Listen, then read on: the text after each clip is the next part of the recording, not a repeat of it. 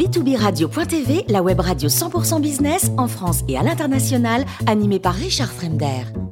Bonjour à tous, bienvenue à bord de B2B Radio. Vous êtes 49 000 dirigeants d'entreprise, abonnés à nos podcasts. Merci à toutes et tous d'être toujours plus nombreux à nous écouter chaque semaine. Aujourd'hui, nous retrouvons avec plaisir toujours Luc Ferry, philosophe et ancien ministre. Bonjour Luc. Bonjour Richard. Alors aujourd'hui, nous allons parler des métamorphoses du rapport au travail. Vaste sujet. Hein oui, oui, mais c'est un sujet d'actualité puisque, comme vous le savez, euh, une réforme des retraites se profile à l'horizon. Cette réforme va être extrêmement difficile à, conduire pour une raison évidente, c'est que euh, 60% de l'électorat a voté extrême gauche ou extrême droite, c'est-à-dire pour des leaders politiques qui demandent au contraire qu'on revienne à la retraite à 60 ans et qui sont très très hostiles à toute espèce d'allongement de la durée de cotisation ou de l'âge de départ à la retraite. Donc ça va être extraordinairement difficile pour le gouvernement de conduire cette retraite dont, vous savez qu'elle a déjà échoué euh, au quinquennat dernier, pendant le dernier quinquennat. Et donc, euh, moi, je réfléchis, puisque c'est moi qui ai fait avec euh, François Fillon et François Chérec la réforme en 2003. on, passait, on a passé la, la durée de cotisation des fonctionnaires de, de 37 ans et demi à 42 ans. Donc, moi, ça m'a coûté mon poste. Donc, c'est un sujet que je, je connais évidemment un peu de l'intérieur. Et donc, je réfléchis à ce qu'on pourrait proposer de nouveau pour essayer de débloquer la situation. Et pour y arriver, euh, il faut réfléchir aux, deux philosophies du travail, aux deux conceptions du travail, du rapport au travail qui domine aujourd'hui encore la, la, société française, et, essayer de trouver une synthèse entre les deux, parce que, euh, enfin, je, vous explique ça en deux secondes, mais c'est évidemment un, un, grand sujet. Vous avez une tradition qui, qui, remonte à la parabole des talents, donc à l'évangile de Matthieu, et qui, qui, est une tradition de valorisation du travail qu'on retrouve encore aujourd'hui dans le travailler plus pour gagner plus. Bon. Dans la parabole des talents, on, on trouve cette idée que la dignité morale d'un être humain ne dépend pas du nombre de talents qu'il a reçus au départ. À l'époque, dans les, dans les évangiles, en grec, les talentas sont des pièces d'argent qui, qui représentaient une, une, très grosse somme, de, une très grande valeur. Et donc, euh, l'idée qui domine cette parabole, c'est que ce qui compte, ce qui fait la dignité morale d'un être humain, c'est pas le nombre de talents qu'il a reçus au départ, mais c'est ce qu'il en fait par son travail. Mmh. Au fond, il cultive et, et, en cultivant le monde, en transformant le monde, il se cultive lui-même.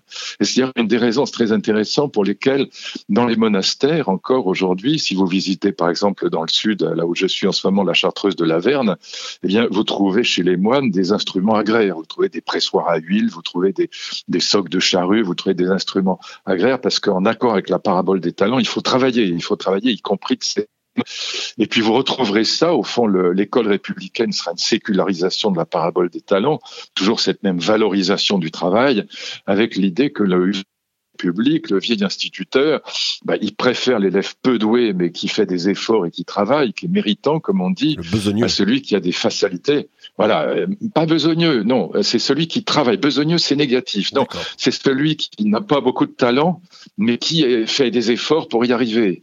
Et, ce que le hussard n'aime pas, c'est celui qui a des facilités, l'aristocrate, si vous voulez, celui qui a des talents, mais qui n'en fait rien. Et la formule canonique de notre euh, instituteur encore dans mon enfance, enfin, ou du professeur de collège, c'était peut mieux faire. Peut mieux faire, ça veut dire tu as des facilités, tu pourrais en faire plus si tu travaillais. Et donc, on a cette valorisation du travail qui va durer pratiquement jusqu'à aujourd'hui. Puis en face, vous avez une, une, autre idéologie ou une autre philosophie du travail qui apparaît, qui va donner lieu à l'allocation universelle, au RUB, revenu universel de base. Vous trouvez ça thématisé, par exemple, chez Jacques Ellul dans les années dans les années 50 avec euh, une véritable haine du travail. L'idée que le travail, c'est l'aliénation. J'ai là les textes de Jacques Ellul. Alors évidemment, Jacques Ellul va être un théoricien de du RUB, enfin du revenu universel de base, de l'allocation universelle. J'ai sous les yeux les textes d'élus. Je vous en lis un parce que c'est assez, assez frappant et vous retrouvez ça aujourd'hui encore euh, chez les idéologues qui défendent soit les néolibéraux, soit l'extrême gauche, euh, l'idée d'allocation universelle, de revenu universel de base, donc une véritable haine du travail. Ellul euh, compare carrément l'idéologie travailliste, si je puis dire, enfin pro-travail, au nazisme. Je vous lis le texte parce que ça vaut la peine dans son grand livre sur le travail, enfin contre le travail, Arbeit macht frei, la grande formule inscrite à la porte des camps de concentration nazis, car eux aussi participent à la communion fraternelle dans la valeur travail. C'est ici l'astuce, le grand mensonge qui leur est fourni par la société bourgeoise autant que par la société communiste. À la suite de la convention, le travail est devenu obligatoire pour tous. L'oisif, c'est le méchant par excellence, voyez. Et on va trouver euh, chez Jacques Ellul, mais vous retrouverez ça chez tous les théoriciens du revenu universel de base, aussi bien chez Friedman, par exemple, Milton Friedman aux États-Unis, que à l'extrême gauche, vous allez trouver cette idée que le travail, c'est l'ennemi. Euh, le travail, c'est l'aliénation. Il faut se débarrasser du travail pour entrer dans la vie des loisirs, dans la vie de, dans la vie dans laquelle on pourra, euh, comment dire, participer à la vie politique, on pourra être euh, dans, dans une société de participation permanente, hein, on pourra être dans une société de loisirs, dans une société de culture de soi, dans une société où on écoutera Mozart et où on, et où on, on, on ira voir des pièces de théâtre plutôt que d'aller à l'usine au travail dans cette aliénation abominable. Et il y a un petit texte de Keynes qui est très intéressant que je vous conseille aussi. Euh, puis après, je reviendrai à la proposition que je voudrais faire quand même à notre euh, premier ministre parce qu'il faut, faut retomber sur le concret aujourd'hui. Mais c'est intéressant de comprendre qu'il y a vraiment une opposition entre une, valorisation du travail d'un côté, cette idée qu'au fond, sans le travail, on ne se valorise pas soi-même, on ne se cultive pas. Puis de l'autre côté, cette véritable haine du travail et, Keynes se pose une question qui est très très intéressante dans un petit texte qui s'appelle Lettre à mes petits enfants, qui est un texte de 1929 écrit pendant la crise de 29, et il dit bon, d'accord, euh, bientôt on va avoir les moyens de se libérer du travail, on n'aura plus, plus besoin de travailler que trois heures par jour euh, pour, euh, au fond, fournir les biens nécessaires à la vie, mais il dit on va se heurter à un problème énorme, c'est le problème de la de l'oisiveté. Je vous lis le texte de Keynes, il est intéressant. Aucun pays, aucun peuple, à ce qu'il me semble, ne peut envisager l'âge du loisir et de l'abondance sans effroi. Trop longtemps, on nous a formés pour l'effort contre le plaisir. Pour l'individu ordinaire, celui qui n'a aucun talent particulier, notamment s'il n'est pas enraciné dans un terroir, dans la coutume et les conventions bien aimées d'une société traditionnelle, s'occuper est un redoutable problème. Et Guy Debord euh, disait quelque chose d'assez vrai. Il disait ne rien faire, ne pas travailler, ça demande énormément de talent. Vous voyez Retournement. Alors, Mais aujourd'hui, d'ailleurs, on parle de qualité de vie au travail aussi. Hein. Bien sûr. Et puis, vous avez quelque chose qui apparaît notamment chez les jeunes diplômés, chez les, étudiants qui sortent, par exemple, des écoles de commerce, c'est cette idée que euh, le, la qualité du travail est importante que la quantité, qui sont prêts à travailler beaucoup, mais si le travail est utile, s'il est intéressant, s'il s'il a du sens, voilà. Et donc, euh, on demande des horaires aménagés, du télétravail, la loi Warsman. Donc, tout ça est en train de changer. Il y a un rapport au travail qui change beaucoup, mais toujours sur fond, au fond de ces deux, de ces deux idéologies, de ces deux philosophies du travail. L'une qui considère que un être humain qui ne travaille pas n'est pas simplement un homme pauvre parce qu'il n'a pas de revenus, mais c'est un pauvre homme parce qu'il fait rien de sa vie.